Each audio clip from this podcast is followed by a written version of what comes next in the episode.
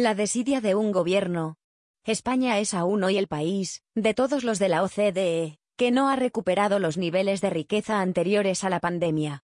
Nadie duda de que uno de los sectores económicos que más ha sufrido estos dos años y medio es el turístico.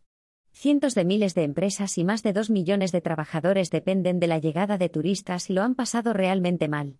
Cierres, ERTE, ERE, deudas, ayudas escasísimas, subida de la energía y otros productos, y sobre todo y por encima de todo falta de turistas por las restricciones a la movilidad.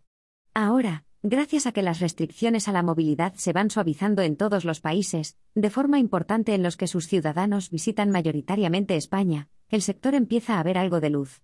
Tanto las empresas del sector como las que indirectamente, que son muchas, depende de la mejora del turismo, empiezan a mandar mensajes optimistas. Nadie sabe si conseguiremos las cifras de récord de años anteriores a la COVID, pero hay esperanza.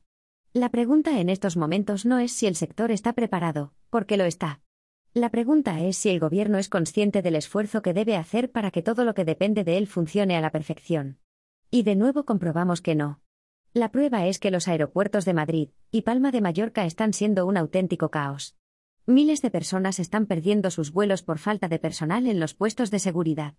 No es algo sorprendente o que no haya ocurrido ya en otros momentos de estos dos años. Pero como 2022 era para cientos de miles de empresarios y trabajadores el momento de la recuperación, de la esperanza. La imprevisión del gobierno de nuevo pone a España en un mapa que no nos merecemos y que nos puede costar mucho. Entre otras cosas dejar de ser un destino genial para pasar unas vacaciones sin sobresaltos. ¿Cuántas veces, con cuánto tiempo hay que avisar a los responsables de que hay que reforzar el personal de seguridad para que los tiempos de espera no sean desesperantes hasta el punto de que supongan perder tu vuelo, y esto te acabe amargando las vacaciones, y te lleve incluso a elegir otros destinos?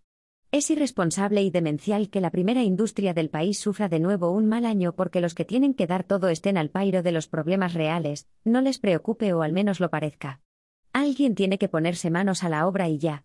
Una parte importante de nuestro PIB está en juego, y miles de trabajadores esperan con ansiedad que este año por fin puedan trabajar y llevar un sueldo digno a casa.